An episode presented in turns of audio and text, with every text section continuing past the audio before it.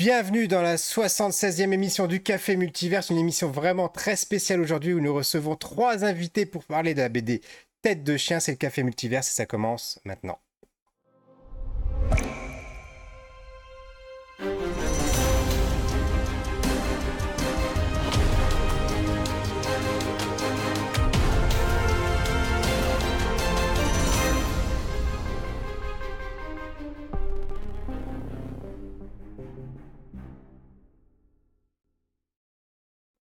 Bonjour et bienvenue dans cette 76e épisode, oui, du Café Multiverse où je vous retrouve aujourd'hui avec Greg Dyser. Bonjour Greg.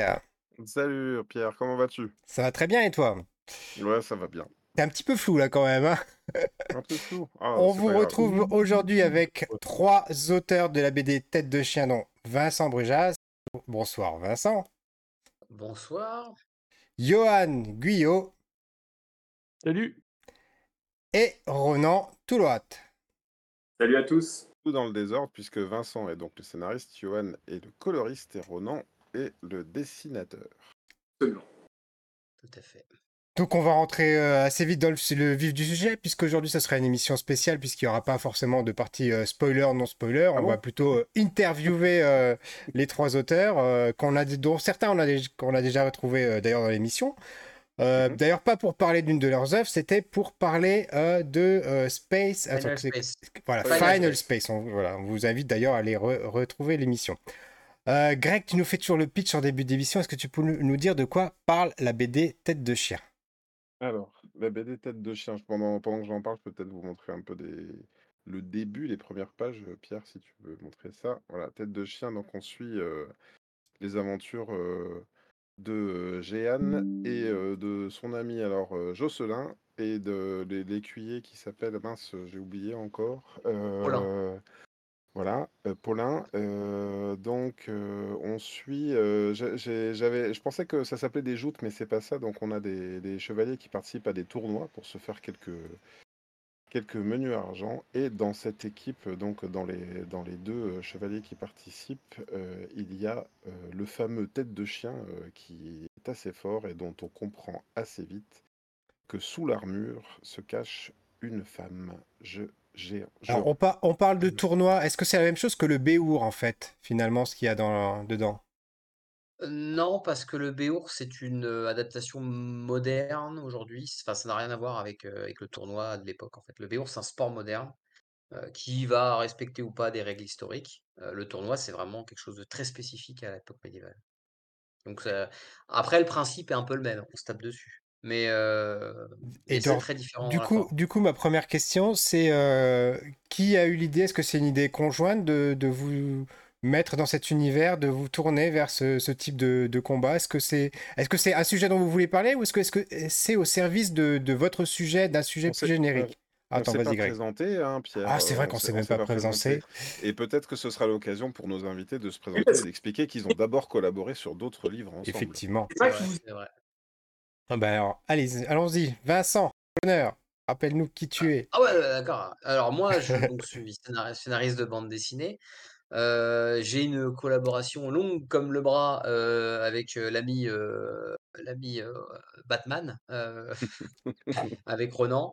On a, on, a, on a eu quand même pas mal d'albums ensemble. Hein. donc on a commencé ensemble avec, avec Bloc 109, puis après Le Roi des Ribauds. En quelle année Bloc 109 Bloc 109 2010. Donc ça va faire, ouais, ça va faire 13 ans. Putain, je suis balèze en maths. 13 ans qu'on bosse ensemble. on, bosse ensemble depuis. En fait, on bosse ensemble depuis 20 ans, parce qu'on a mis 7 ans à se faire éditer, enfin un peu moins, mais à se faire éditer. et aujourd'hui, bah, on a notre duo est devenu un trio, puisqu'on bosse de plus en plus avec, avec Johan, mmh. notamment sur donc, Tête de chien, mais aussi sur Kozak. Voilà. Donc, je vais laisser les autres présenter. après, je suis un, scénariste avec de multiples casquettes, mais, mais voilà. Johan, du coup, à toi l'honneur. Alors moi, je fais de la bande dessinée depuis, 2000, 2004 à peu près, ça fait à peu près 20 un peu à peu près 20 ans et je suis coloriste. J'ai fait j'ai mis en couleur beaucoup de beaucoup de BD, puis sur les dernières années, j'ai principalement travaillé avec, Brice, Brice Cossu, On avait reçu dans l'émission dédiée à Goldorak avec Alexis Santenac. ouais, travaille aussi sur Luca aussi depuis quelques années et puis là, depuis quelques temps, en fait, on on s'entendait bien, avec Ronan, donc en fait, on partageait des manières de penser un peu notre boulot, de des communes et puis, on s'est dit: «Bah, tiens, on pourrait bosser ensemble» et puis, bah, du coup, vu que lui, il bosse avec Vincent, on s'est retrouvé un petit peu comme ça à devoir, se rapprocher avec Vincent. Mais, pour le moment, c'est super, on enfin, on s'entend bien, puis, tout va bien. On multiplie les les projets ensemble. Mmh. Et toi, Ronan? Et donc, bah, moi, Ronan, je suis dessinateur de bande dessinée depuis, euh, bah, depuis 2010, la date de notre première euh, publication avec Vincent. Effectivement, euh, on en est. en fait, je fais plus le compte, mais on en est à notre 24e Ouais, 24. J'ai 30 albums, mais j'en ai un peu plus que toi. Mais ouais, ça. Voilà, et j'ai fait j'ai fait quelques autres euh, participations, euh, notamment entre 2014 et 2015 avec Soleil, euh, où j'ai participé à un Sherlock Holmes et puis à une, création d'une série de, du Chronique qui, qui, était un peu copiée que de Block 109. Et c'était un peu pour ça que c'était venu me chercher. Puis à côté, j'ai fait aussi beaucoup d'illustrations, beaucoup d'illustrations de jeux de plateau, d'illustrations de couverture, beaucoup pour Soleil, pour Delcourt. et, et depuis vraiment, depuis 2015, euh, depuis notre signature du Conan d'ailleurs, moi je ne fais que de la bande dessinée. Euh, et, d'ailleurs, ce qui, bah, ça, me permet de faire peut-être le lien avec euh, la, genèse de l'histoire de Tête de Chien. Ouais, vas-y. Que en 2020, Angoulême 2020, donc janvier, janvier 2020, nos éditeurs de chez Dargo nous disent que ce serait bien d'arrêter la série Iradei, notre précédente Iradei, notre précédente série chez Dargo avec Vincent, euh, qui, était, euh, qui narrait les aventures de, de, Normands euh, en, en, Méditerranée, pour la faire courte. et on se voit un peu proposer d'arrêter à 4 tomes, alors qu'on en avait prévu beaucoup plus. Et, et, là, on se retrouve le soir, le soir de cette, bah, cette, cette proposition à se dire mais qu'est-ce qu'on fait? Pierre, j'ai des extraits d'Iradei. oui, je suis en train de la passer. Et on, avait, on, avait, on avait déjà la République du Crâne qui était en cours, et donc c'était vraiment une... l'idée, c'était d'avoir une série après notre one shot. Voilà, donc on avait un peu le temps, mais on est. Et en même temps, le temps, le temps passe vite, et, euh, et on savait... là, en plus, on, venait de, de, mettre en branle le, la République du Crâne, et euh, on savait qu'on en avait pour deux ans de travail, mais derrière, qu'est-ce qu'on fait, quoi mmh. euh, Et et donc, euh, pendant cette soirée, on écume toutes les idées qui nous passent par la tête. Et, euh, à un moment, Vincent dit bah, Attends, euh, j'ai un truc qui était à base prévu pour. pour quelqu'un d'autre. voilà, faut le dire. Et puis pour le webtoon aussi. et, là, de manière un peu malhonnête, je lui dis Mais attends, là, bon, la webtoon, je pense que ça va mener à rien. L'idée est géniale. prenons ça, faisons ça. Enfin, on va le transcender, on va en faire quelque chose. Moi, ça me, moi, ça me parlait vraiment. Euh. J'ai une grosse. Enfin, je pense que tous les deux, on a, on a, on a, on a et maintenant tous les trois, mais là surtout euh, à cette époque-là, quand on en parlait, euh, il y avait pas mal de choses qui revenaient, notamment bah, des références communes comme Johann et Pierre-Louis, et puis le Moyen Âge, ça nous a toujours beaucoup, beaucoup parlé. Et là, il y avait enfin quelque chose. On, était dans un dans un Moyen Âge qui pouvait parler à tout le monde. Tout le monde, enfin, sait ce que c'est les chevaliers. Dès qu'on parle de tournois, tout le monde peut se les représenter. D'autant plus qu'aujourd'hui, il y a de plus en plus de, fêtes, médiévales un peu partout. Euh, et euh, donc, c'est facile à présenter, en fait. C'est facile à introduire euh, le, concept et c'est facile, c'est facile d'en parler. Et puis, au-delà de ça, l'aspect shonen, parce que c'est un mot qu'on a évoqué dès le départ. En fait, à, la base, le projet, c'est qu'il n'y avait, avait pas du tout une histoire de, de femme sous l'armure, il n'y avait pas, ça pas tête de chien. Mon idée de base, c'était juste de faire un shonen sportif, sauf que le sport en question, c'était les tournois. Et donc de suivre un chevalier avec tous les, toutes les, les, manières de faire du shonen sportif, du shonen tout court même. c'était ça l'idée de base. Hein, il y avait pas du tout. Et c'est quand on a reparlé, qu'on a repris l'idée ensemble en se disant on va en faire quelque chose ensemble, que là il y a eu d'autres idées qui se sont accrochées. Et en fait, Vincent a eu ce flash de la tête de chien en fait en, en, Et, et en, dans la foulée, la tête et le titre, Le titre surtout. Je voulais l'appeler tête de chien. Voilà. Et ça nous est pensé à une, à une nana, quoi. Une nana avec un. À la base, elle devait avoir un sale caractère en plus. 12, c'est pour ça Et, euh, et, voilà. Et donc, on, voilà, on, laisse le truc un peu décanté. Moi, en février, je vois Johan euh, sur un petit salon à, Vannes et puis je lui en parle parce que on, là déjà on évoquait, enfin on était déjà engagé sur Cosac et, justement on, réfléchissait ensemble au futur. Je dis bah écoute il y a, y a, ça, je te préviens, ça va être du gros format. grosse pagination 120 pages, donc il y a peut-être d'autres choses à tenter, autre chose que Cosac évidemment, parce que bah, sera pas non plus, euh, on n'aura pas non plus les mêmes budgets que sur Kozak, ça c'est clair et net, je m'en doutais euh, dès le départ. Et, euh, Johan a tout de suite rebondi en disant ah, mais attends, on peut jouer sur des aplats, on peut faire des ambiances très particulières. Bon, ça va tout de suite, il s'est tout de suite enfin, comment, transporté dans l'idée dans du projet en fait. Et puis après, on l'a laissé un peu décanter. Nous, pendant le Covid, en fait, on a, on a, on a, on a développé l'idée. Et puis euh, avant l'été 2020, on, en a, on, a reproposé le projet à, notre éditrice euh, sous cette forme-là et ils ont tout de suite, tout de suite adoré. Ah, parce que ce, que ce que vous dites, en fait, c'est que la, forte pagination vous a conduit aussi à, à établir un process euh, graphique, une manière de mettre en couleur, une manière, une manière peut-être d'ancrer pour, pour vous adapter à la, à la pagination, c'est ça? Alors, alors bah disons que pour c'était plutôt un retour aux sources parce que euh, nous, c'était quelque chose qu'on avait déjà fait sur le roi des ribauds. Et euh, en gros, moi, je, en, termes de découpage et en termes de, dessin, je, savais comment j'allais gérer les choses. Donc, je revenais à quelque chose que j'avais déjà fait euh, beaucoup, en fait. C'était plus sur, pour Yohan où il y, avait quelque chose d'un peu nouveau, peut-être.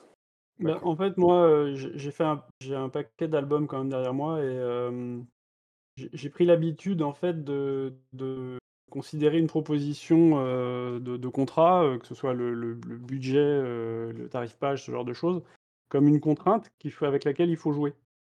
C'est-à-dire que, ben, en fait, c'est plus un challenge pour toi, c'est ça Le budget n'est pas extensible, il faut trouver une méthode pour que euh, pour que tout ça rentre dans les cases et sans, sans avoir à, bâcler. Et en fait, des fois, c'est presque, c'est presque un jeu ludique. Enfin, c'est presque ludique en fait comme, comme truc parce qu'il faut trouver une solution à un problème. Et, des fois, on arrive à des, à des choix qui vont être, qui peuvent être, enfin, des choix qui vont, qui vont trouver. Enfin, bon, voilà, on va, on va solutionner le problème quoi. Mmh. Et pour, pour Tête de chien, bah, c'était ça, c'est-à-dire, bah, tiens, on a un budget un peu plus réduit, on va pas pouvoir se permettre autant de détails que dans Kozak. bah, tiens, on peut faire ça un peu différemment, enfin bon bref, voilà, c'est c'est un truc que j'ai pris l'habitude de faire et que que coup, qui me vient assez assez vite. Au niveau des couleurs, il y avait un effet un effet aussi important qui était qu'on avait pris avec Ronan l'idée dès le départ de surutiliser les blasons. Mmh. C'est-à-dire d'utiliser les blasons comme, un costume de super-héros. Fait, on s'était dit, les chevaliers vont porter toujours un casque, on saura jamais qui est qui, mais justement, au Moyen Âge, ils utilisent les blasons pour savoir qui est qui et nous, on allait utiliser ça pour pouvoir mettre nos personnages en avant, dans une scène de base de bagarre, pour rendre les choses lisibles, en fait. Un peu comme, bah, un costume de super-héros permettait de rendre lisibles des scènes, de baston. Bah, voilà, on on s'est dit qu'on allait utiliser ce ce phénomène historique pour, les les bienfaits de la BD, en fait. Et Johan l'a utilisé. On le voit sur cette mmh. page, pardon. C'était pour appuyer ce que tu mmh. disais. Donc, effectivement, avec ici un protagoniste jaune, un rouge, un bleu. Oui. Bah, là, justement, cette page est vachement intéressante parce qu'on voit bien qu'il y a, y a un héros qui. Il y a un des personnages qui a. Enfin, les deux ont des casques qui sont repérables. Mais ce qu'il y a, c'est qu'ils ont des casques et euh, d'habitude, quand on utilise des personnages, par exemple dans les films, on leur met pas leur casque parce que pour qu'on puisse les reconnaître, et puis aussi parce mmh que vu qu'on les paye cher, on les met plus longtemps à l'écran. mais euh, mais euh, l'idée, c'est aussi en, en pleine, en pleine, pleine scène de baston, quand il y en a un qui aura le dos tourné, là, parfait exemple en plein milieu, qu'on puisse identifier directement de qui on parle mmh par la couleur, alors même qu'on n'a pas d'autres indices. Dans le dessin. Est-ce que, tiens, ça me permet de poser la question à Vincent, est-ce que ça fait partie aussi de la dénomination des personnages? Je suppose que tête de chien, chevron d'argent, voilà, c'est des choses qui doivent être tout de suite, très évocatrices du costume aussi? Alors, en fait, c'était surtout un moyen de, de les nommer, des apostrophés par des petits surnoms, en fait, ça. En fait, mmh ça m'est venu alors je sais pas du tout si c'est historique, là, pour le coup, j'ai pas eu de trace de ça. Mais je m'étais dit, bah, un chevalier qui connaît pas un autre chevalier, euh, voit que sur, sur, sur sa tunique, il y a un chevron d'argent. Spontanément, il l'appelle hey, chevron d'argent. Et en fait, c'est venu pendant une conversation, pendant un dialogue dans le, dans le tome 1. Euh, et j'ai dit, tiens, ça marche bien, c'est pas mal. Et en fait, c'est vu que c'est ce qu'on utilisait déjà pour le titre, tête de chien, il y avait déjà cette idée-là. je me suis dit: «Bah, tiens, oui, en effet, ça expliquera pourquoi on l'appelle tête de chien de manière régulière et le titre se justifiera encore plus» et c'est devenu carrément une, une habitude en fait que je fais maintenant, les chevaliers vont s'appeler par soit par moquerie, par exemple, dans le tome 2, il y a un y a un écuyer un peu moqueur qui appelle, les moineaux de Joigny alors qu'en fait parce que c'est des aigles, mais voilà, il les appelle les moineaux, Donc jouer là-dessus en fait, jouer sur ça, et en fait ça rajoute encore une couche, hein, déjà ou aussi où des personnages qui sont pas censés se connaître, qui connaissent pas leur nom, bah, ils peuvent s'identifier, ils peuvent se parler, ils peuvent s'apostropher de manière hyper simple et hyper, hyper facile en fait.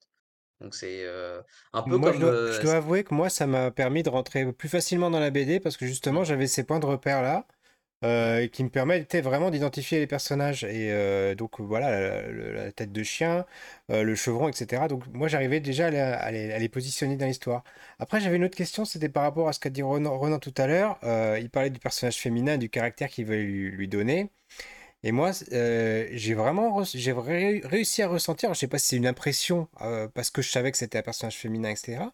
Mais j'ai vraiment réussi à ressentir ce passage des moments où elle se faisait passer pour un homme et au moment où elle était plus elle-même, où elle était plus, euh, on va dire, moins sur la défensive et où on, sentait qu'il y avait c'est même pas la douceur parce que c'était pas c'est pas du tout ce qui la caractérise la caractérise pardon mais qu'elle était euh, voilà elle, était plus amicale avec son avec son entourage. On sentait qu'il y avait une différence. C'est quelque chose que vous avez essayé de travailler vous dans les dans les dialogues etc euh, alors moi d'un point de vue scénaristique euh, le personnage il a complètement changé par rapport à l'idée que j'avais au, départ. L'idée départ à tête de chien je voulais appuyer le titre en faisant un personnage bah, Mauvaise humeur.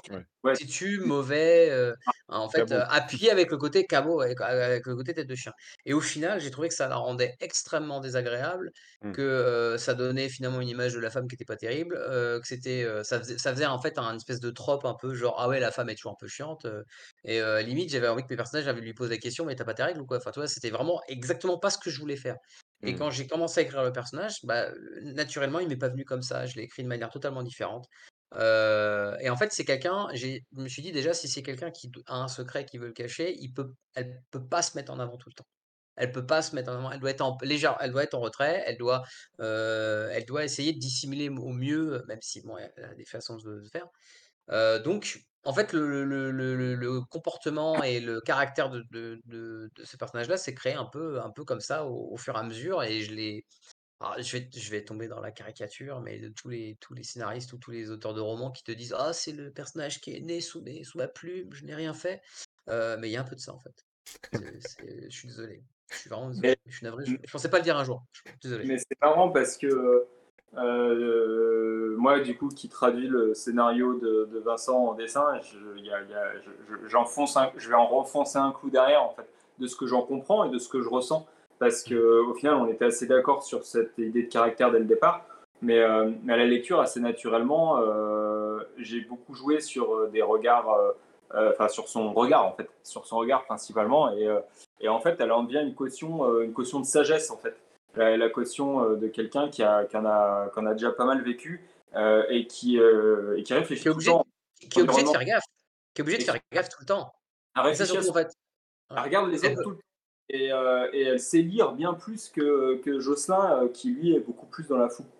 Mais parce que c'est une question de survie pour, de sa part, en fait. C'est qu'elle peut pas se permettre, elle peut pas se permettre d'être, euh, d'être niaise ou de, de, faire des erreurs comme Jocelyn les fait, où on va pardonner à Jocelyn parce que bah, c'est Jocelyn. Puis en plus, c'est une grosse brute, lui, il est très grand, il est costaud. Donc on lui pardonnerait plein de choses parce que, ah bah ouais, mais lui, physiquement, il en impose. Donc elle, elle est obligée de trouver d'autres manières de le faire grosse brute en premier abord. Mais, euh, oui, oui, non, mais je là, je parlais de manière euh, physique. Hein, dans, dans, la caractérisation des personnages, euh, est-ce que le fait que vous vous positionniez comme du shonen, ça a joué sur le, le fait tout de même de, de, de, mettre des personnages avec un caractère bien, bien unique, entre guillemets, bien trempé, quoi? Je pense que shonen, c'est plus une, en fait, ça permet de situer qu'on fait un, récit d'initiation, en fait. Mais moi, je, pour moi, un shonen, en, gros, un shonen, euh, c'est pas très différent d'un récit d'initiation franco-belge, en fait. C'est juste que les Japonais ont une manière d'écrire qui est spécifique. Ils ont un dessin qui, type énormément les personnages, mais c'est aussi, bah, c'est un peu comme un costume de super-héros. C'est voué aussi à reconnaître le personnage de loin, en fait. C'est-à-dire que, Mmh dire quand tu prends l'équipage de One Piece, heu, à aucun moment tu peux te gourer de perso, quoi. Je veux dire même de dos, enfin, tu sais tu sais tout de suite quel est quel est tel ou tel perso parce qu'ils vont à fond dans le donc en fait, c'est juste des techniques. Nous, on a remplacé ça par les par les par la couleur des tabards, par le par l'héraldique. Heu, après, heu, je pense qu'on est on est censé on on doit toujours un peu avoir un peu d'outrance au départ pour poser les personnages et c'est après que tu vas dans la nuance. Heu et dès le tome 2, je pense que j'irai dans la nuance d'ailleurs, un peu plus avec certains Ouais, mais les les boules de feu du tome 3, elles tabassent, hein. Ah, elle était ça, ça j'avoue. Surtout par le cul. Oh pardon. Non, ce j'en pensais à Brevard. Et et alors, Les gens sont heu, pas prêts, les du gens sont pas prêts. du C'est le coup, moment où on perd vous la est-ce monétisation. qu'on est-ce que vous pouvez déjà nous dire pour combien de tomes vous avez signé ou pas? Et combien est-ce que vous avez de volumes d'histoire en en tête? 40! Oh là Heu, j'ai là! on a dit qu'on on a dit qu'on faisait du shonen, hein et heu, non, non, mais sincèrement, heu, il y a moyen de les mener sur tellement d'histoires. Ils peuvent partir en croisade, ils peuvent aller à droite à gauche, ils peuvent rencontrer plein de gens, il y a plein d'histoires à faire. Après nous, on en a signé 3. Ils Mais peuvent, aller, heu, ils peuvent aussi aller devant et derrière, hein, je, te- signale. Parce que Heu, quoi? Ah, Pardon? première, euh, on l'a d'ailleurs, Vincent, heu, Ça, non, non, ça me, ça me per- Pardon, vas-y. Non, je... il y avait un vrai truc. Il y a, il y a- Ça me permet de vous poser la question parce que là, donc, vous avez signé trois. Euh, je vois que, votre éditeur aussi a, communiqué sur cet aspect shonen. Donc, je ne sais pas si c'est vous qui avez amené cette notion-là ou si c'est eux aussi qui, en, qui embrassent le, thème avec vous. La maison d'édition, j'entends. Après, est-ce que qu'est-ce que vous en pensez, vous, le, fait de, signer de cette façon-là? Moi, j'ai souvent, cette réflexion-là vis-à-vis du shonen, euh, que en fait le, le vrai shonen, il est, il est, pu- il est pré-publié en hebdomadaire. Euh, finalement, nous, on n'a pas trop ce format euh, ada- adapté, donc, euh, donc euh, comment, com- comment vous, qu'est-ce que vous en pensez, vous, du format? euh, BD, est-ce que ça, est-ce qu'on a la place de, de, de- de démarrer des séries au long cours maintenant et de les, et de les prévoir comme ça? c'est c'est un vaste sujet. Euh, à la base, on, moi, dès le départ, dès l'idée du projet, j'avais proposé à notre éditrice de, d'aller sur cette idée de prépublication. Euh, ce à quoi ils n'étaient pas contre, mais euh, ils sont. Enfin, D'où voilà. d'où les d'où les chapitres Tous les chapitres. qui font 20 pages tous, donc format comics, format, et qui nous a été imposé enfin, où, l'éditeur m'a dit: «Mais ça est-ce que ça te dirait d'avoir ce format fixe de d'épisodes? Heu, est-ce que tu peux le faire?» et j'ai dit: «Ah oui, carrément, avec plaisir» et donc c'est pour ça qu'ils font tous 20 pages et à chaque fois, en effet et il y a alors, non seulement il y a la couverture de chaque chapitre, mais il y a aussi la, mmh, 1 page de chaque chapitre qui est un truc un peu spécial, qui est ce qu'on appelle, heu, nous, dans notre jargon, heu, technique, les confessions. Mhm. Vrai qu'à Alors à ça, c'est un aspect que j'ai beaucoup aimé, moi. C'est, ouais, euh, ça m'a, j'avais l'impression de, de regarder une série et, et à chaque fois de voir euh, le début de l'épisode où, par- où parfois on a les, les- les protagonistes qui ont un flashback. Bah là, on avait cette page-là qui, te ouais, qui faisait rentrer un petit peu plus dans la, dans le, le psych- la psyché du personnage et je trouvais ça super intéressant, ouais. voilà. Alors Ouais, là, ouais, ouais, il faut que tu la montes un peu. Ouais, ouais, carrément. On voit pas très bien, ça pixelise. Mais oui, revient. effectivement, c'est des, des, des aplats de couleurs comme ça. euh, c'est assez réussi, hein. Et c'est un personnage qui, pour le dire, pour le dire un petit peu vulgairement, parle face caméra, quoi, en fait. C'est vraiment, Si tu, si tu veux montrer sur le, sur le grand écran, Pierre, on a le, on a le premier chapitre ici. Et j'ajouterais même, mon expérience de lecteur, en fait, c'est que euh, j'ai passé du temps à le lire. Voilà. Et je pense que ces, ces parenthèses-là, ces pauses et le fait que. euh, en fait, je l'ai lu dans le train, moi, en allant au festival à Amiens. Euh, et ça m'a pris une bonne partie du voyage, du voyage en train. Notamment parce que le, les- le chapitrage faisait que j'avais tendance parfois à reposer, le reposer le livre pour, pour Mmh. attendre et puis, et puis reprendre. Et puis cette confession, comme tu dis, euh, elle, prend de la, elle prend de la place, elle prend, elle prend son temps. En fait, c'est pas quelque chose qu'on lit comme ça euh, en, en deux secondes. Quoi. Ça, ça prend le temps et on prend le temps de, de faire la connaissance du, de- du personnage. Bah, en fait, à la base, ça devait être, ça devait être même des notes historiques. En Mhm. fait, il y avait besoin de fois d'expliquer des choses historiques et ma mon éditrice avait dit: «Bon, on peut faire des notes». Puis je trouvais ça dommage, donc j'avais proposé à Ronan de créer un personnage ex nihilo, une sorte de ménestrel qui viendrait parler et qui expliquerait des choses, en fait. Alors, pas pour rendre le chose un peu plus, heu, un peu plus didactique, un peu plus un peu plus marrant, un peu plus, sympa et puis au final, mm, on s'est rendu compte que ça marchait pas du tout de de faire venir un personnage hors de la BD, qui n'était pas là. En fait, mon idée au départ, c'était un peu de copier le, le, le coq dans, dans le Disney de Robin des Bois avec le renard. Euh, Mmh. Il y a le coq, voilà, bah, c'était ça. C'était en fait, c'était faire ce personnage-là qui arrive et qui raconte. Ouais. Remix-le pour voir. Euh, non, non, non. Et euh, moqueur. Et, et en fait, ça marchait pas. Et d'ailleurs, quand il a fallu que j'écrive ces pages-là, ça marchait pas du tout. J'arrivais pas à les écrire. J'arrivais pas. Ça, ça, ne sortait pas, ça ne voulait pas. Et au bout d'un moment, au bout de trois semaines où Ronan me dit hey, j'aurais peut-être besoin que tu me fasses les interludes. je, là, on arrive près de la fin. Et, et là, je me suis dit écoute, moi, en fait, j'aimerais.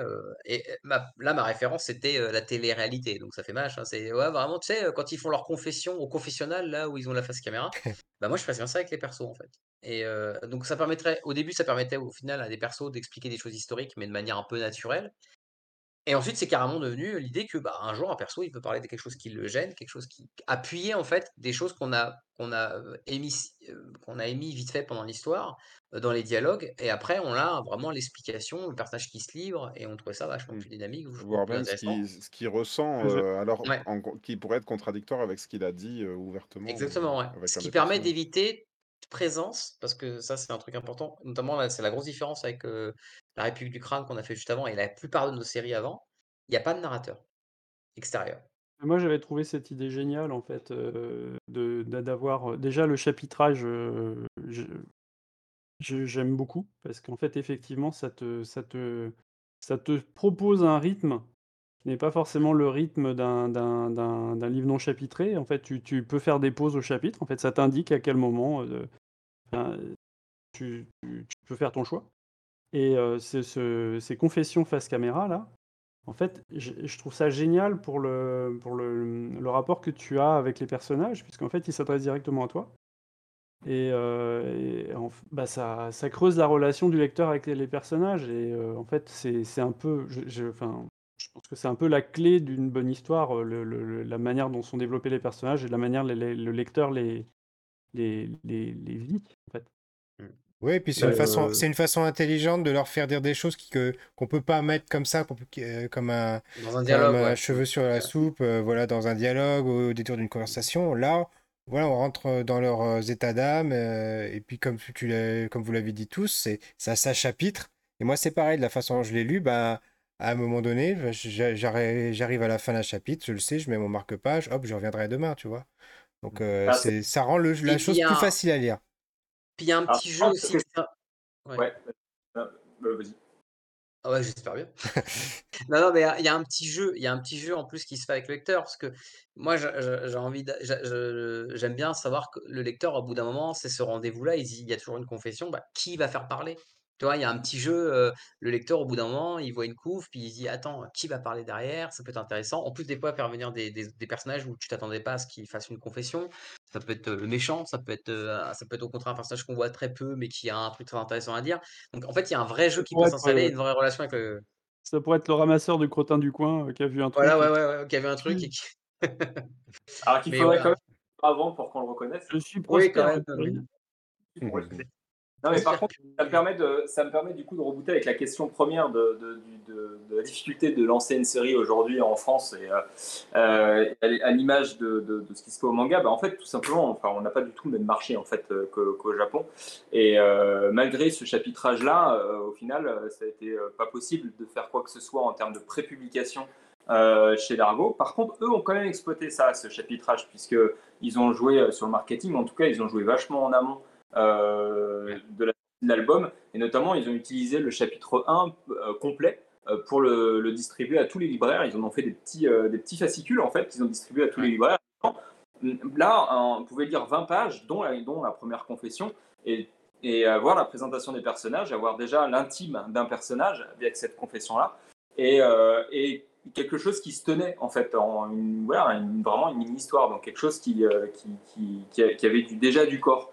Par contre effectivement les habitudes qu'on a en, France en tout cas en, en, France et en Belgique euh, bah, c'est de plus en plus d'ailleurs c'est d'avoir tout de suite beaucoup de contenu parce que d'ailleurs on voit bien hein, même la consommation du manga euh, en France elle est bah, sur, sur des bouquins qui sont déjà des, des, des, recueils de choses au Japon euh, même s'il y a des, temps de publication assez courts entre chaque euh, bouquin d'une série manga, il reste quand même avec un, contenu assez dense. Et donc là, bah, la série démarre bien, mais aussi parce que on a, une, a une forte pagination avec beaucoup de contenu, avec bah, de, de, la Grèce, quoi, et des personnages qui vivent, et via toutes ces petites choses, en fait.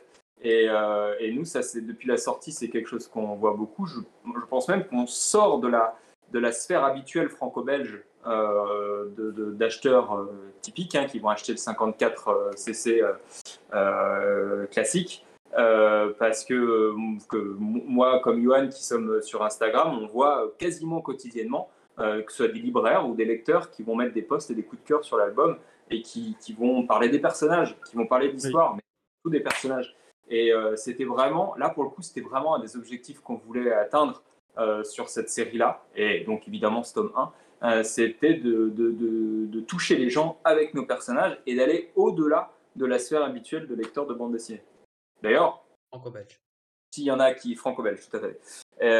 D'ailleurs, c'est un des marqueurs. Alors, je le lis comme ça et j'ai peut-être tort, mais euh, un des marqueurs euh, qui, est, qui, qui, est vraiment là-dessus, c'est que sur BDGES, par exemple, qui est le site, euh, le forum de référence du lecteur franco-belge plastique, eh bien, le, le, sujet consacré à Tête de Chien ne remonte jamais. Et, et ça, c'est un truc que j'avais déjà repéré depuis 2-3 ans c'est qu'en majorité sur des, sujets sur, qui ont trait à des, des BD donc classiques franco-belges, les sujets, le, ce, dont on parle à l'intérieur, c'est principalement euh, sur les éditions multiples qu'un album va avoir. Parce que ça, c'est un truc qu'on va voir beaucoup aujourd'hui. Version, ouais, version noir et blanc, version machin. Et justement, on a fait un album qui ne se lit pas en noir et blanc. Voilà, tout à fait. Qui est illisible en noir et blanc même. Ah, c'est super intéressant. Donc, euh, donc euh, euh, donc on, voilà, et, euh, et, même en, dédicace, on voit des gens, euh, un public assez multiple, et puis voilà. moi, moi c'est la première fois que à l'école, en allant chercher mes enfants, j'ai des parents d'élèves qu'on connaît, qui savent ce que je fais, mais qui, qui m'ont lu, parce qu'avant, c'était pas possible. et qui ont D'ailleurs,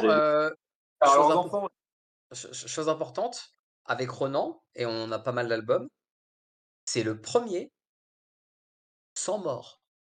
Mmh. Oui.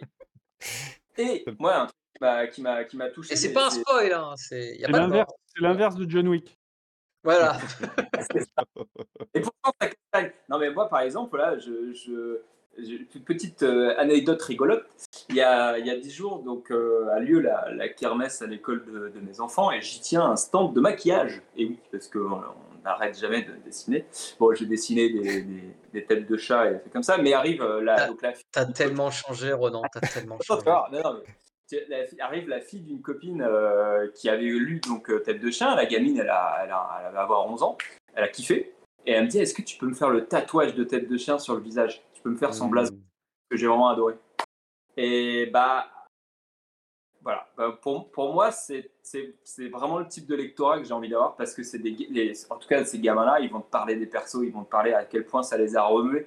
Et euh, bah, bah, c'est pour ça qu'on fait. C'est marrant parce que j'y avais pas pensé et, et pourtant j'ai lu Tête de chien et j'ai lu euh, Kozak tome 1 aussi. Euh, j'avais pas fait plus attention que ça en tant qu'adulte de, de l'économie de, de, de, violence, on va dire ou de mort, ou même effectivement il n'y a pas de chien qui meurt dans, dans cette BD non plus. La tête de chien est toujours là. Euh, et c'est, vous l'aviez, vous l'aviez séparé du corps d'un chien. C'est ça. vous l'aviez vraiment pensé comme ça, comme un, comme un projet qui lisible par tous? Alors, je pense qu'à la base, on voulait faire quelque chose de lumineux avec Vincent. Bah, moi, moi, j'avais prévu à la base tout, même avant même de te filer le bébé, c'était un shonen sportif. Donc à la base, je, visais un public adolescent. De, de manière... À la rigueur, je l'ai même rendu plus adulte en en faisant quelque chose avec Ronan. Mais pas, pas dit, on s'est pas dit avant de le faire, faut pas faire de mort. Non. On s'est pas, pas conscientisé ça. On s'en est rendu compte après. Sinon, sinon j'aurais beaucoup pleuré parce que moi j'aime bien tuer des gens. oui, mais comme on se venge sur d'autres trucs qu'on fait à côté, bon, pas... Oui, c'est vrai, c'est vrai. C'est vrai qu'il y a, il y, a, il y a un style graphique chez Ronan, de, de- je ne saurais pas comment le qualifier comme ça, quasi baroque, avec beaucoup, beaucoup, beaucoup de, de niveaux de détail. et, et j'aurais pas pensé au départ à, la référence Joanne et Pierre-Louis. Pourtant, je, l'ai parce que c'est quasiment une des premières BD que j'ai découvert quand je suis arrivé, quand je suis revenu en France quand j'étais petit et à laquelle j'ai accroché avec, avec les Schtroumpfs. Et maintenant que vous le dites, ça paraît un peu plus évident. Alors c'est gentil de parler de mon style dans ces termes. après, je peux vous présenter mon, outil majeur. Hein, c'est une, une... avec ça. Euh, la grosse non, mais, euh, non, mais on, a, on avait proposé euh, de faire une reprise de Jean et Pierre-Louis version hardcore, mais pour l'instant, les ayants droit, ils ont du mal. mais voilà, une version en fait, Jean et Pierre-Louis, mais plus roi des ribots, tu vois. nous, on veut faire l'inverse, on veut le salir. mais bon, c'est. Non, non, mais. Pierre-Louis en, en nain graveleux qui va baiser de la rombière. Non, pardon. Oh là là. là C'est perdu. C'est perdu. Non, non, mais c'est pas non, grave. Mais... Notre cœur de cible, c'est les quarantenaires, ils, ont, ils en ont entendu d'autres. Alors, euh, Pierre, je vais te solliciter un peu sur, sur l'écran pour la petite anecdote parce que Roland, Ronan pardon, montre, montre son gros outil, montre sa truelle. en fait, Ronan. Ah, tu connaissais pas ça, Vincent. Hein. Il, a eu, ouais, c'est un truc que je fais en ce moment. Je, je représente les membres de l'atelier virtuel en dessin et Ronan a été qualifié sur un site de, de critiques de BD euh, de, comme dessinant à la truelle. Voilà, donc j'ai dessiné euh, une sorte de truelle-man comme ça, ou truelle, truelle, truelle. Énorme. J'aimerais bien dessiner à la truelle comme lui, hein, mais bon. On a ça, Johan de ah Bender, voilà. Non, mais c'est toujours l'outrance des critiques où effectivement. Vous, euh, vous imaginez s'il commençait à dessiner avec des trucs utiles, enfin avec une plume ou tout, il serait, il serait, il serait inarrêtable. Ouais. C'est pour laisser une chance aux autres. Heureusement qu'il serait. Voilà, exactement. il est fair play. En fait, il est fair play un bon professionnel, il sait utiliser ses outils, euh, euh, avec toute la panoplie d'outils qu'il a. Moi, j'ai des, truelles de 0,5. Euh, ça marche très, bien, hein, tu sais. là, il ne peut pas vous faire peur, mais une fois, je l'ai vu dessiner avec un parpaing. Oui, c'est vrai. impressionnant. quoi. Il trempe le parpaing dans l'encre, il le bouge comme ça. C'est oh. ça, explique pourquoi il est gaulé comme ça. Incroyable. ça explique pourquoi il, a des épaules comme, comme il a. Voilà, c'est le parpaing, c'est lourd. Ah, même le parpaing. Le dessin à la bûche. Mais euh, je, vous propose de, de, de, changer légèrement de sujet, mais on reste bien sûr sur tête de chien. Euh, c'est au niveau de la couleur. Là, ça m'intéresse plus à, Johan. Euh, ah. Moi qui suis pas du tout, pour le coup, auteur ou dessinateur ou ce que vous voulez, euh, comment tu vas chercher tes aspirations pour les couleurs? Est-ce que, euh, est-ce que tu ouvres la palette Photoshop, tu vas, tu fermes les yeux, t'en prends une? Ou bien est-ce que tu te dis j'ai vu ça dans tel film, dans telle BD, dans telle série, je veux la même ambiance? Comment ça se passe? Bah, euh, un peu tout ça à la fois en fait. des fois, il y a des pages, je les reçois, je la vois, je... En, fait, quand tu fais de la couleur en BD, tu as plusieurs choses à faire. Déjà, tu dois comprendre ce que le scénariste et le dessinateur ont voulu mettre en place. Parce que en fait, il va falloir que ce soit lisible tout de suite. Donc donc déjà, tu as cette contrainte-là de lecture. Après, tu as des des choix d'ambiance qui vont être mis en place par, euh, pareil, le scénariste aussi et puis transformé par le dessinateur et ça, faut tout le comprendre et puis, euh, jouer à la fois lecture puis ambiance et après, bah, tu as une certaine liberté et euh, bah, en fait, je cumule un peu tout ça. C'est-à-dire que certaines pages qui me paraissent assez évidentes J'arrive dessus, euh, alors, euh, au tout début avec Ronan, toutes les pages me paraissaient pas évidentes, mais là, depuis qu'on bosse de ensemble depuis un moment, euh, ça me fait exactement comme Brice. Des fois, je vois les pages arriver, je sais déjà comment elles seront à l'arrivée. et après, comment dire? On passe par une étape de de test, en fait, un peu comme un brainstorming de couleurs. Euh, je balance des trucs et puis je me dis: «Tiens, ça, ça sort bien, ça va bien, ça ça remplit bien les contraintes, enfin les problématiques, que dont j'ai parlé juste avant» et euh, on peut partir là-dessus. Et euh, après il y a quelque chose que que j'aime j'affectionne particulièrement et que j'ai très utilisé dans Tête de chien, c'est ce que j'appelle les auras et qui, justement sert en fait la présence et le charisme des personnages. C'est-à-dire que, un personnage, dispose de sa couleur mais il a sa couleur de tabac, mais en fait, quand il est en situation de force dans une scène, il va, imposer sa couleur à la scène. C'est-à-dire qu'il va être en il va être dans son élément et en fait, il va il va être tellement dans son élément que la scène va devenir son élément mmh. et va va prendre sa couleur. C'est pour ça qu'il y a des scènes, par exemple, où Tête de chien est en situation de force et la scène va devenir jaune.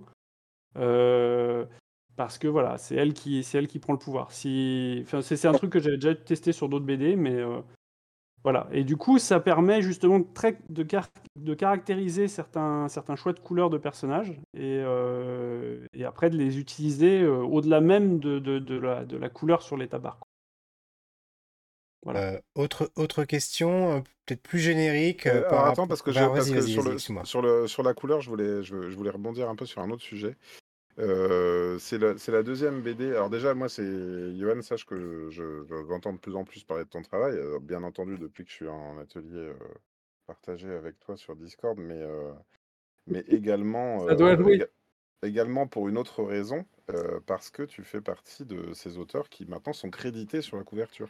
Est-ce que tu veux Ah. en toucher un mot? Alors oui, oh là là. Hem, en fait, ça On part on de on a qu'une heure, heu, Johan. non, non, je vais essayer de faire court, mais heu, en gros, tout ça part de, de la proposition que Brice m'avait faite d'être, de de le rejoindre sur Franck à l'époque et j'avais dit: «Bah oui, mais ma je je vais avoir mon nom en couverture» parce qu'en fait, je vais je vais créer toutes les couleurs de de Franck et je vais avoir mon nom en couverture. Or, ça n'a pas pu se faire, donc heu, très triste, mais pour des questions juridiques, en fait, donc il y a il y a tout un tas de bazar juridiques, heu, qui sont un peu un peu complexes et quand on a commencé à parler de Cosaque avec Ronan et Vincent, on s'est dit: «Bah tiens, on va faire un un un travail où on va mêler, un dessin de peinture de de paysage avec le dessin de Ronan», et du coup, ben, vu que vu que la le travail de couleur sera plus poussé qu'un travail de couleur normal et ben, en fait, on va on va t'étiqueter dessinateur. Enfin, c'est ce qu'on s'est dit, on s'é s'étiquette tous les 2 dessinateurs et du coup, si on est tous les 2 dessinateurs, on devrait, heu, on devrait être en couverture aussi parce que c'est plus juste. Et heu, du coup, on a commencé à partir sur ce sur cette direction de coloriste, heu, auteur. Puisqu'en fait, à partir du moment moi, je considère qu'à partir du moment où on demande à un coloriste de venir sur un projet pour ce qu'il est capable d'apporter au projet et pour la capacité qu'il a de le transformer, d'en faire quelque chose, voilà et bien, en fait, heu, on lui demande un travail d'auteur. Donc en fait, heu, il doit faire partie de ce de ce truc d'auteur.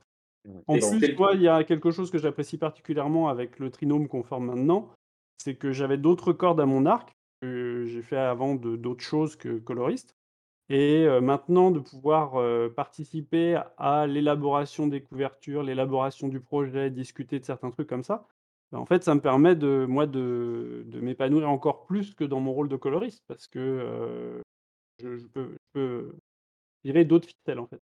Voilà. Alors, du coup, la question que j'allais vous poser, bah, elle rebondit euh, bien Mais sur ce Excuse-moi, excuse-moi Pierre, parce que ça Ah, fait deux fois que je décidément, t'interromps, mais je vas-y. voulais conclure sur cette histoire de couleur parce que ce que j'ai, j'ai- ça m'a plu ce que, ce que dit Johan et je pense aussi que Vincent euh, tout à l'heure a abordé déjà le sujet en disant que le, ils ont écrit ou ils ont fait cette BD et qu'elle peut pas être se dispenser de sa couleur, c'est-à-dire qu'elle n'est pas lisible euh, en dehors de sa couleur et ça prend tout son sens le fait qu'ils soient euh, tous les trois co-auteurs et c'est pour ça que je suis très heureux de les recevoir tous les trois. Excuse-moi Pierre parce que ça fait deux fois que je t'interromps, mais cette fois vas-y, je te laisse. euh. Non, il n'y a pas de problème. Euh, ma question, elle est, euh, on est dans le café multiverse, comme vous le savez. Euh, on parle souvent euh, de, de séries, euh, surtout en ce moment, c'est dans l'air du temps, de, de crossover, de choses comme ça. Euh, est-ce que vous, pour le coup, euh, ça vous tente? Est-ce que vous en avez, vous y avez pensé de faire intervenir des personnages d'autres de vos univers dans cette BD? Est-ce que vous avez même imaginé utiliser cette BD ou d'autres, hein, peut-être à l'avenir, je ne sais pas, ou, est-ce que c'est déjà arrivé, de, pour essayer de, finaliser des histoires que vous n'avez pas pu boucler euh, par ailleurs? Je, peux, je peux introduire la réponse et je pense que Ronan va en dire plus, mais je suis très très content d'avoir capté que dans la page euh, 6 euh, que- qui s'affiche là maintenant, euh, Pierre, si tu veux, euh, il- on, a Ah un, on, on a un personnage ici euh, qui euh, donc est un, est un guerrier, euh, est un chevalier euh, lambda a priori dans cette histoire, mais qui apparaît dans une autre histoire euh, sur laquelle euh, Ronan travaille, euh, qui s'appelle Bombe X. Bah, sur Euh, lequel on travaille d'ailleurs, tous les 3 plus, Brice Cossu et Alexis Santenac. Là, c'est moi le scénariste de Montbix. Ah, je suis Eh ben oui. moi. Je suis tout est connecté, tout est connecté, Ouais. Pierre, tu l'avais est Ah c'est le multivers, on est dedans. Mais par contre, bien joué Bah, Greg, non, non, mais euh, encore, euh, encore plus fort parce que là, pour le coup, on parle même de la même époque. il y a eu une version de alors on a fait un chapitre spécial pour une librairie au Mans, la librairie Bulle, qui donc qui s'appelle, voilà, qui s'appelle une une une soirée Mancel. Donc en gros, c'est un petit chapitre, où on suit nos nos nos personnages qui se retrouvent dans les rues du Mans au Moyen Âge et qui à qui leur arrive une petite mésaventure. Et bien, ils rencontrent, un personnage, un grand méchant qu'on utilise dans la série Le Roi des Ribauds. Il faut savoir que Le Mmh. Roi des Ribauds, c'est une série qui se passe au à la même époque. Genre, il se passe, en fait, Le Roi des Ribauds se passe en 1194, heu, au tout début et nous, là, dans Tête de chien, il y a pas de date fixe parce que je me suis refusé à prendre une date fixe, mais on est dans les années 1680 1180. Heu, donc on est 10 ans, à peine 10 ans avant, heu et donc il y a de fortes chances qu'un jour on croise notre Roi des Ribauds, heu, Alors, dans dans Tête de chien. Peut de manière appuyée ou juste un hommage, je sais pas, on verra, mais en tout cas, on est dans on est à la même époque, et et donc oui, et c'est déjà le cas. C'est déjà le cas Mmh. puisque en fait, je l'ai introduit sur une des confessions. En arrière-plan, il y a un acteur qui me l'a déjà, euh, qui me l'a déjà euh, dit. Attends, mais eh, ce serait pas machin. Et en fait, on va le retrouver ici. Ah oui, je me rappelais Et même pas. par par contre, terminer une série, enfin, mettre une sorte de de fin à une série, heu, qu'on n'aurait pas pu finir autrement, la vu que les seules séries, qu'on n'a jamais pu terminer, comme on voulait, puisqu'on a par échec commercial ou ou autre, c'est, heu, KO Team, certaine époque et Iradei, vu que ça se passe, l'un se passe 200 ans avant et l'autre est de la SF, non, non, OK. Alors, je peux, et je conclus d'ailleurs euh, pour finir euh, la boucle qui se boucle sur des séries euh, moyenâgeuses qui peuvent euh, euh, interagir entre elles. Euh, quand on a commencé à évoquer euh, l'idée de, de- de tête de chien, moi j'étais en train de travailler sur le développement graphique euh, de euh, justement de, de, de, de- de tête de chien et j'étais en train de dessiner euh, le roi des ribauds 4.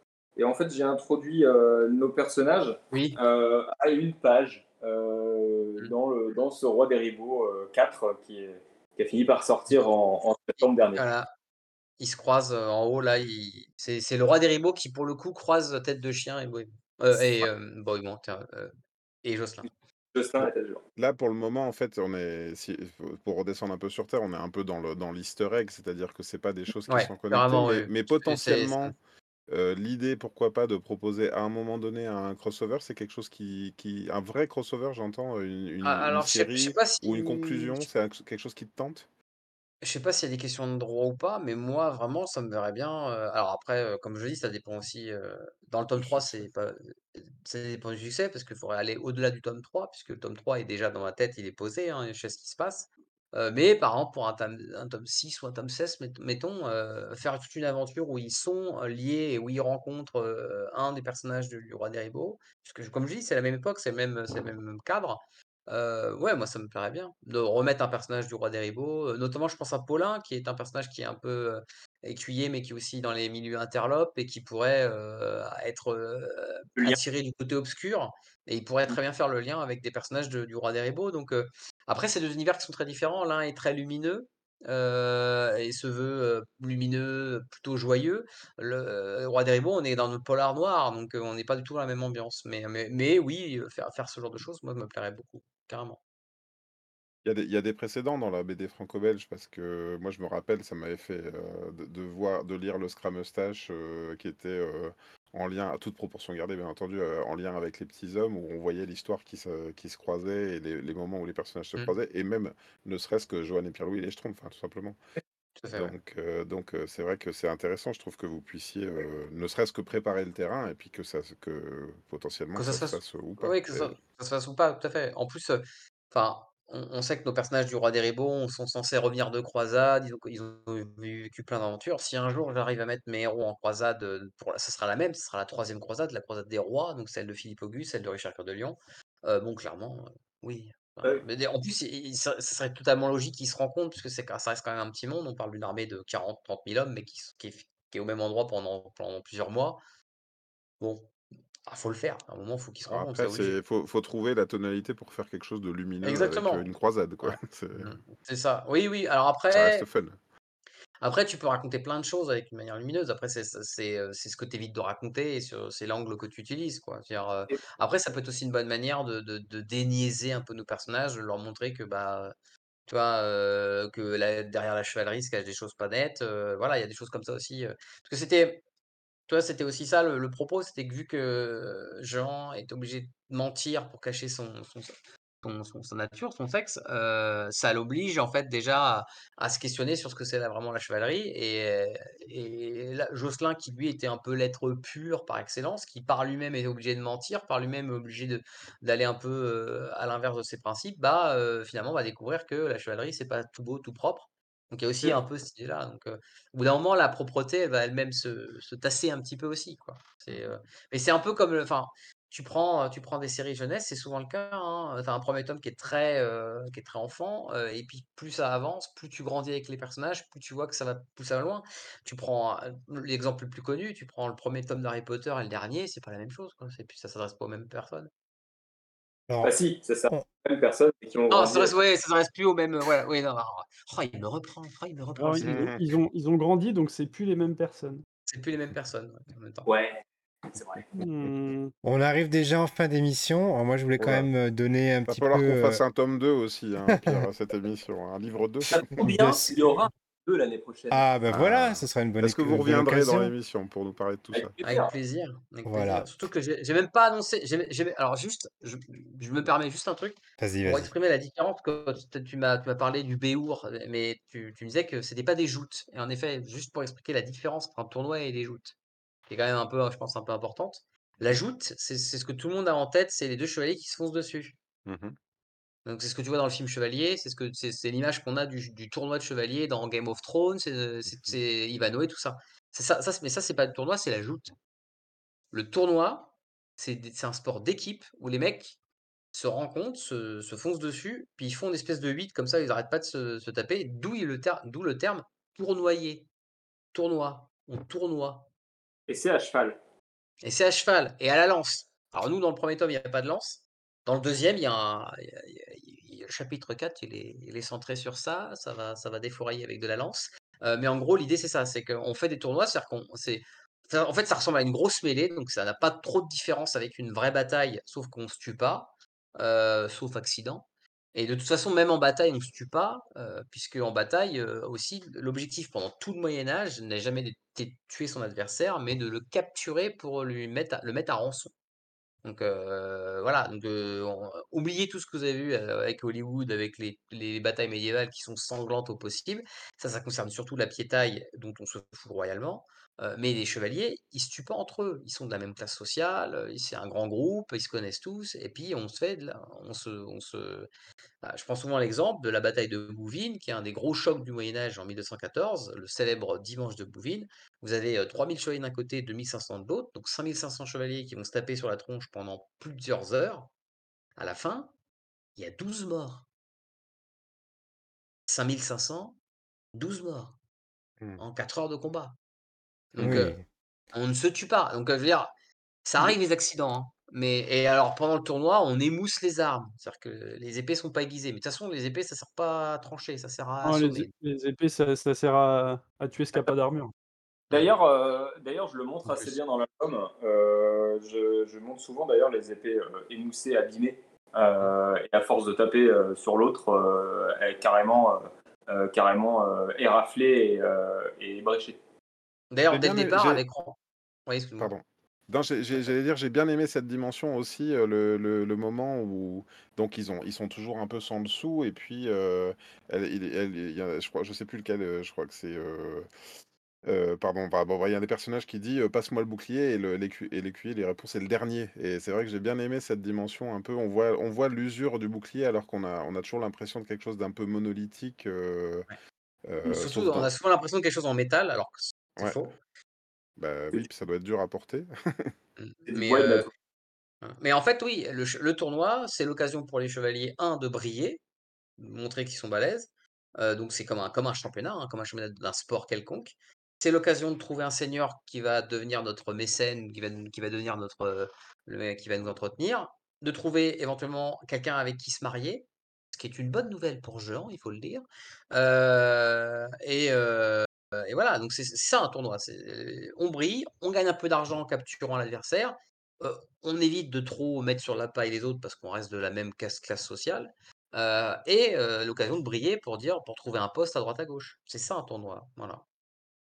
Et c'est la conclusion parfaite justement à ce que j'allais te dire, Vincent. C'est ce que, ce que je trouve, c'est que la BD, elle s'inscrit parfaitement dans peut-être une recherche hypothétique d'un roman national français où finalement euh, qui a été un petit peu corrompu par euh, euh, les films et les séries américaines, etc., qui a peut-être été des fois trop romancé par, les, par le, cinéma français. On en parlait d'ailleurs dans l'émission consacrée à D'Artagnan avec, avec Marie. Et, c'est là que je me dis, bah, bah voilà, on est sur des choses beaucoup plus réalistes, sur une approche, une, vision en tout cas de notre histoire du Moyen Âge qui semble plus euh, voilà terre à terre, plus euh, je vais dire réaliste quoi. Alors, il y a des gens qui disent ouais, pas le 19e siècle quoi. Ouais. Déjà d'une part, et puis mmh. alors je te dirais surtout que par contre il y a des gens qui nous diraient qu'on est complètement irréaliste parce que c'est une femme. Euh, parce que oui, mis à part ça, effectivement, là, mais là on est dans la, on est dans la fiction. Ah, j'ai vu un commentaire à un moment qui disait oui, la preuve, la seule femme qui s'est battue, elle se battait vraiment pas, c'était Jeanne d'Arc. Sauf qu'on alors moi j'aimais juste mon petit truc, c'est que, à la différence, c'est que mon personnage féminin, a été élevé comme un chevalier. Mmh. Donc elle s'est elle s'est entraînée. Or, qu'est-ce qui fait un chevalier? C'est l'entraînement dès que tu as 7 ans. Ce fait que c'est des grosses baraques, ils arrêtent ils bouffent. Oh là là, ils mangent de la de la prod, de la prod, de la prod, de la prod, parce que c'est les seuls à bouffer de la viande de manière régulière. mais elle, elle l'a eu cet entraînement, elle a eu ce régime. Donc le fait qu'elle arrive à se battre et à tenir tête, en plus elle tient, sur, elle tient en compte le fait qu'elle est plus petite que les autres et qu'elle est un peu plus endurante. Donc mmh. c'est pas non, non. Jeanne d'Arc, avant de revêtir une armure et de sauver la France et de bouter l'anglois hors de France, c'était une bergère. Mmh. Donc normal qu'elle s'est pas battue. Elle savait pas se battre. Porter les moutons, c'est quand même faire du développé couché. Hein. ça dépend, ouais. Combien de moutons par, par bras? Voilà. Hein et voilà. je, dois, je dois dire que c'est l'aspect qui m'a le plus plu et qui m'a le plus rappelé le shonen, c'est ce moment où il s'entraîne et lui, il est, censé être plus costaud, plus grand et tout. et, et il insiste sur le fait que oui, mais toi, tu es plus endurante. Et puis effectivement, après, il y a la taille. quand elle doit affronter un grand gabarit, elle dit, mais justement, je vais pouvoir me faufiler, je vais pouvoir passer la garde. Et puis voilà. Et, et, et ce, et ce côté-là, effectivement, le côté un peu tactique, avancée, assumée, rentre complètement dans dans dans ce qui fait le sel, pour moi des combats, shonen. C'est-à-dire, oui, j'ai un mec très fort en face, mais je connais son point faible, par exemple. Ou bien je suis son point mmh. faible de par mon gabarit et ça, j'avais trouvé ça super intéressant. Il me permet de faire un Vas-y, vas-y. Prolonge un tout petit peu, sur justement le physique. je je, sais qu'on aurait pu aussi me critiquer sur le fait de, ah, bah, dans ce cas-là, tu aurais dû faire une OMAS euh, euh, qui, est super balèze. Et en fait, euh, en fait non, parce que on, voit bien d'ailleurs même aujourd'hui dans, pas mal de sports, et notamment des sports de force, où des, des, culturistes qui font du sport de force sont loin d'être des grosses masses en muscles, en fait.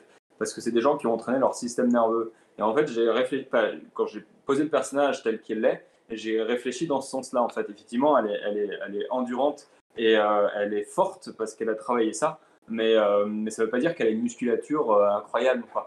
Hmm. Et aujourd'hui, notamment dans des sports comme le crossfit, on va voir des nanas qui, sont, qui, sont, qui sont capables d'en montrer à des types qui, a priori, seraient plus forts qu'elles parce que grands, parce que balèzes, parce que musclés, mais juste parce qu'elles ont développé leur force et sur un, un, sport spécifique. Et là, c'est pareil attention, attention, j'ai le droit, on est dans le café multiverse. Euh, je regarde Colanta tous les ans et c'est jamais les gros gabarits, c'est jamais les mecs qui arrivent euh, euh, plein de plein de muscles qui réussissent les épreuves physiques parce qu'eux, en fait, ils sont étalés par terre juste parce qu'ils n'ont pas eu leur steak du jour, en fait. Et, ceux qui ceux, ceux qui gagnent, c'est souvent celles qui gagnent, bah, c'est les femmes petits gabarits. Et ça s'appelle le syndrome du dinosaure. Si t'as pas assez à bouffer, tu crèves. C'est vrai. Et puis, euh, puis moi, j'avoue, euh, voir des masculinistes mettre ça comme commentaire, ça me fait rire, j'adore. Donc, euh, mmh. j'aime bien les faire chier, donc tant mieux. Bah, ça bouscule, ça bouscule leur certitude de ce qu'ils ont l'habitude de voir effectivement dans les dans, dans, la représentativité en général du blockbuster en fait. Après, après, oui, que tu dises qu'une femme, et que j'avais lu un roman il n'y a pas longtemps, où le roi fantôme, où une femme trouve une armure sur un champ de bataille, là, la met, et après elle se fait passer pour un chevalier. Bon, là, clairement, si elle fait un tournoi, elle, elle est dans la merde. Mmh, parce que c'est pas parce que l'habit fait pas le moine.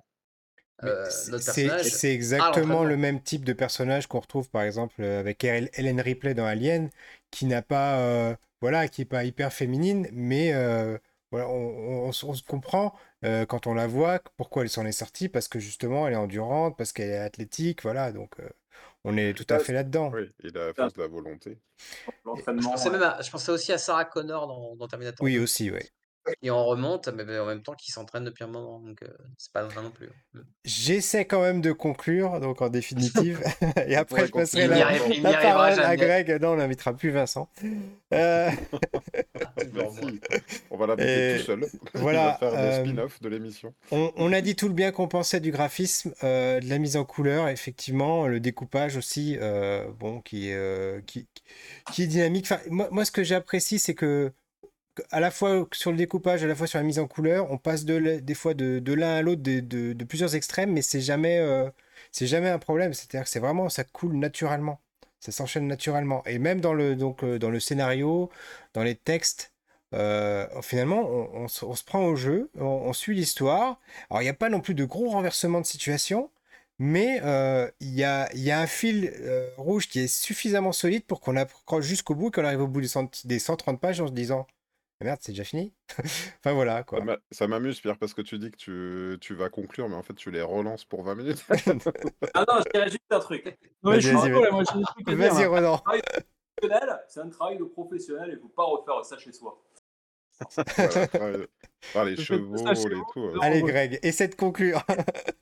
Euh, bah, en fait, j'ai j'ai dit, j'ai dit beaucoup de choses. Bah, moi, je, voilà, j'ai j'ai aimé cette BD, j'aime leur démarche. euh, je suis content de les entendre parler tous les trois et je suis content d'avoir euh, toute l'équipe en fait en interview et pas. euh, euh, Dis-toi que j'ai, à un moment donné, j'ai assisté à une euh, masterclass euh, d'un auteur euh, très connu, euh, très réputé, qui, devant tout le monde et devant euh, tout un parterre euh, d'étudiants et de, et d'auteurs, a dit. Euh, bah non, euh, bien sûr qu'on met pas euh, qu'on met pas la coloriste sur la couverture parce que le, le- le livre pourrait euh, exister sans elle. Moi, je, je, je suis pas du tout d'accord avec, avec cette phrase-là. Je suis heureux qu'ils aient mis les trois et je dirais même, j'ajouterais même, puisque je connais un peu la manière de, de faire, je voudrais faire passer une petite dédicace à Anaïs, si on peut dire un mot, Johan, sur Anaïs, parce que Oui.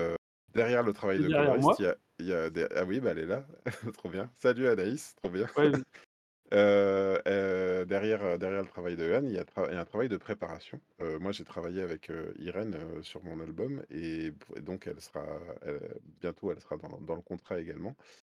Et donc, euh, donc il y a, il y a beaucoup de petites mains qui travaillent euh, aussi sur cet album. Donc, euh, bravo La à tout mise le en monde. abîme. La mise en Tu voulais en dire deux mots, Johan, de cette euh, Derrière de préparation Yann et. Euh, en fait, euh, c'est vrai que Anaïs, euh, je travaille avec elle depuis, depuis Goldorak. Et en fait, vu que c'est la personne qui va préparer les pages, donc elle va, elle va- va séparer toutes les petites zones, elle zoome énormément sur les pages. Et je sais pas si moi ou Ronan, ou euh, comme, comme ça s'est passé euh, par exemple sur Goldorak avec Brice, Alexis et Denis, je sais pas si nous, on zoome autant qu'elle les sur les pages. Et du coup, elle voit des détails des fois des détails qui peuvent plus tard avoir son importance si on fait des agrandissements de pages, qu'elle fait remonter, et, euh, ou des faux raccords. euh, vous imaginez un, un truc qui est sur une case et qui est pas pareil sur une autre case. Et, Comment euh, s'appelait ce personnage dans, dans, dans Kozak euh, où elle, elle lui a donné un nom à un personnage qui avait vraiment la tête de travers euh, sur c'est moi qui lui avais donné ce nom-là, c'était Patatovic, parce qu'en fait, Ronan avait dessiné un, un personnage euh, un- avec des traits un peu grossiers en arrière-plan, et euh, on a dit, mais non, mais là, là, faudrait quand même le définir un peu mieux, parce que bon, euh, voilà quoi. Là, trop, elle, voilà, c'était. Bon, la, pro- la prochaine fois, on invitera Anaïs, on a bien compris. Euh, voilà, est-ce que je vous propose du coup de passer aux recommandations de la semaine pour finir cette émission, les Mais amis? oui, mais Oui, alors qui est qui veut commencer? Qui lève la main? Allez, Non, moi, je oui, peux. Craig, allez. Donc j'étais en dédicace à Amiens. Je continue un peu le- le- les livres que j'ai que j'ai vus là-bas. J'ai acheté ce qui se présente un peu comme un fanzine qui s'appelle Punch. Hop. Attends, est-ce que est-ce qu'on voit bien Oui, c'est bon, on le voit bien. Punch saison 2. Punch, c'est une, une sorte de revue, une assez petite pagination, je crois, de l'ordre de 30, 32 pages. hop, voilà, je vais essayer de le mettre à l'écran pendant que je vous parle. ici, donc, c'est le travail de Anaïs Mamar. et en fait, Punch, c'est une revue dans laquelle il donne un, il donne un, un, thème, en fait, et c'est à l'auteur de, de s'emparer de, de, ce thème-là. C'est coriandre et estragon. Hop, j'essaye d'afficher les images en même temps que je vous parle. Excusez-moi, j'ai pas préparé. T'es viré. Professionnel. Bah, de toute façon, je suis viré toutes les semaines. Donc commence avoir l'habitude. Hop, voilà, Punch saison 2, tome 3, Coriandre et, Estragon. Et vous voyez, c'est un tout petit prix en plus, 6 euros. Alors, bien sûr, on n'est pas du tout dans la même pagination, mais voilà, j'ai aimé le côté médiéval fantastique avec, avec une jeune fille qui travaille dans une auberge avec un ancien, un ancien héros. Et, et, donc, va-t-on découvrir que c'est un dragon? Parce qu'apparemment, voilà, c'est censé. Mais voilà, j'ai trouvé, j'ai trouvé ça très, très rigolo et surtout très, très bien dessiné dans un style jeunesse. Mais j'ai beaucoup, beaucoup apprécié cet ouvrage. Très bien. c'est chouette. je, donne la parole à Vincent, du coup. Mmh. Bah moi, je vais parler d'un vrai livre, parce que j'aime pas les BD, moi, j'en fais, donc c'est chiant. Non, non, non, je vais. je, je crois que quand on a fait l'émission sur Final Space, j'avais parlé d'un bouquin, et en fait, je vais être d'une fainéantise monstrueuse parce que je vais Parle de la conseiller le suite? tome. Ouais, je vais conseiller le tome 2. Euh, je crois que j'avais conseillé Le Chevalier aux épines, tome 1. Euh, non, mais alors, Le Chevalier aux épines, tome 1 était très bon, mais le tome 2, euh, en fait, il, il fait revenir un narrateur qui était. euh, donc, c'est le- l'auteur, c'est. euh, euh, mince, je, je, j'ai- je le connais par cœur ce nom et, et là je- Jean-Philippe Javorski Euh, Jaworski, bien sûr. Euh, donc c'est Jaworski qui a commencé une trilogie qui s'appelle Le Chevalier aux épines. Le premier tome était justement sur des tournois. Il y avait, on avait toute une histoire de tournois. On suivait le ce Chevalier aux épines puis d'autres personnages. Là, par contre, on va rester sur le même narrateur quasiment 90% du bouquin. Et ce narrateur, il est très spécifique puisque c'est euh, Bucéphale Benevento, donc son héros de Gagner la guerre. Et c'est un vrai plaisir de retrouver ce personnage qui est une ordure, un malotru, qui, mais qui a une verve. C'est la verve de Javorski, mais qui en plus il parle un peu comme. Euh, il a un, un langage euh, fleuri, euh, et c'est on le, c'est un bonheur de le retrouver. C'est un bonheur de retrouver une vraie canaille comme ça. Et euh, le bouquin. Alors pour vous situer, j'ai j'ai mis une semaine, à peu près une semaine, une semaine et demie pour lire le premier tome qui était costaud. Là, c'est la même taille de bouquin, je l'ai lu en deux jours. Voilà, tellement je ne pouvais pas le lâcher. Donc l'écran, Euh, Pierre. Jean-Philippe Javorski, Le Chevalier aux épines, tome, Tome 2, deux, voilà, Le voilà. Conte de Oh. l'assassin, au Le- mou- les chez les moutons électriques. Et on vous mettra le lien ouais. dans la description de l'émission. Et donc, euh, et si vous avez aimé Gagner la guerre, foncez. C'est un bonheur de le retrouver. Voilà. Voilà, et je passe la main à Johan. Alors, euh, moi, j'avais j'avais conseillé la série Final Space qui avait conduit à la précédente émission. Donc là, j'ai mon t-shirt Rick et Morty, et la saison 6 vient de sortir, elle est assez géniale. Mhm. vous- Je verrez confirme. dedans des choses que vous n'avez jamais vues. Ouais. Euh, vraiment, Comme souvent. totalement. Et euh, par contre, je conseillerais bien une autre série par les... un peu dans le style de Rick et Morty, pas aussi bien, je trouve, mais, euh, mais très intéressante quand même, qui s'appelle Solar Opposite, et qui est, je crois, sur Netflix. Et en fait, Solar Opposite, c'est une série de, de, de comment... qui fait penser un petit peu à des, des séries à, à épisodes séparés, un peu format American Dad, ce genre de choses. Sur bien qu'il y ait un fil rouge quand même qui traîne derrière, et sur des, sur des extraterrestres qui vivent, qui vivent dans une maison américaine comme, comme les Simpsons. Mais c'est les mêmes auteurs, Mhm. c'est complètement barré. Il y a, il y a un, un arc narratif. euh, en fait, il y a plusieurs arcs. On, suit plusieurs arcs narratifs en même temps sur toute la série, bien que tous les épisodes soient bien séparés et qui racontent à chaque fois quelque chose de complètement différent. Et il y a un arc narratif en particulier qui est euh, sidérant tellement euh, c'est incroyable. Donc je sais pas si je peux en dire plus. Mais Solar euh, Opposite, c'est sur Disney+, hein, du coup. Sur Disney+, pardon. Voilà. Mm, Très Mais bien. euh, c'est Bah, c'est ça, ça assez donne envie en tout cas, oui. Et euh, C'est assez dingue et oui, c'est c'est vraiment dans le dans le l'ADN de Rick et Morty. D'accord. Et on termine avec Ronan. Alors, le, quand Greg m'a parlé de ça, de choisir ça, le choix était très dur parce que y a tellement de choses, tu as envie de Tu reviendras, tu reviendras, t'en diras d'autres dans d'autres oui. Tu dis, soit je, soit j'opte pour la série sitcom qui m'a fait le plus marrer, qui est euh, Brooklyn Nine-Nine ces derniers temps. Commencer une liste en 10 points. ah, ou alors, j'opte plutôt pour, pour du vieux.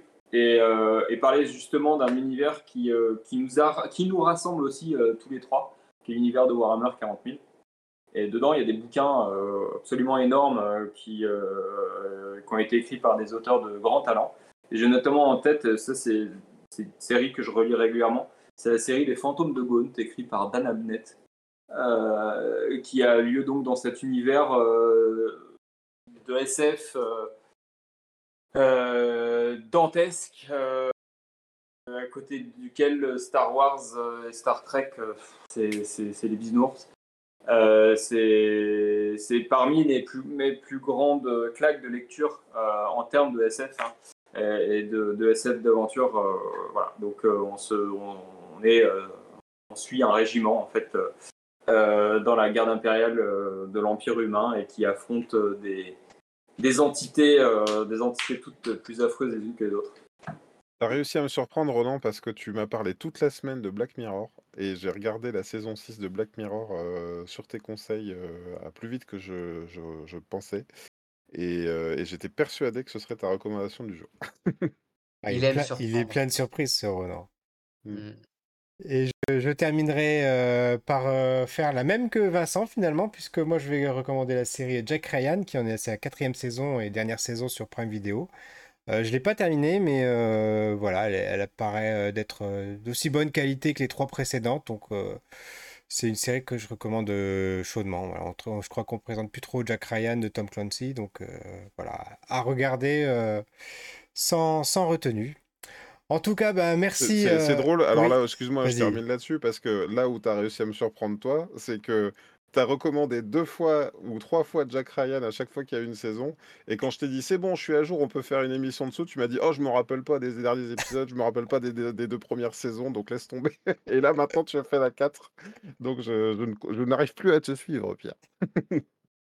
Catastrophe. C'est une catastrophe, effectivement. Le torchon brûle entre nous, il est Voilà. En tout cas, ben voilà, merci énormément à vous quatre et surtout à vous trois d'avoir fait cette émission euh, en notre compagnie. Euh, bah, c'était super.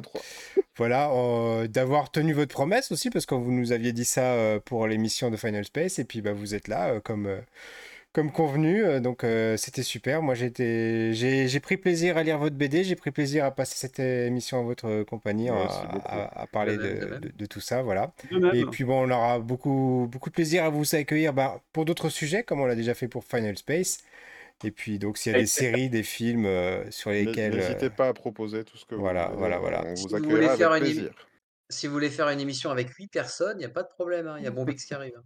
Ouais, on va y arriver. On va... alors, bah, si vous êtes deux par écran, on peut y arriver. Hein. Euh, tu faire avec de plus en plus de gens à chaque fois. Tu sais. Alors, on est 12. Ou, alors, si vous êtes d'accord, on pourrait, euh, je sais pas ce que tu en penses, Pierre, mais on, on, pourrait faire une émission en deux parties, euh, avec une entracte. Ah C'est-à-dire une première partie avec trois premiers invités, et puis une seconde oh, partie. on peut faire une, émission exceptionnelle, sinon. Oui. Ouais, vous faites avec plusieurs entractes, et entre chaque entracte, il y a une confession. Ça, nickel. Ah bah, on est déjà à la 76e, on approche de la centième. Pour la centième, on peut faire quelque chose d'exceptionnel. De... Il n'y a plus, a plus qu'à nous écrire les transitions, Vincent. C'est ça. merci, merci beaucoup. Ah Et on passe à la confession à chaque fois. En ce qui nous concerne avec Greg Dyser, on vous donne rendez-vous euh, mardi prochain pour parler d'Indiana Jones 5. Voilà, on sera en présence. Euh, ben, il y aura qui Marie qui sera avec nous, Marie Luquet, habituée de l'émission, et puis Romain Danois. Voilà, très bien. Je vous dis bonne soirée, à très bientôt. Merci. Ciao, ciao. Merci à tous.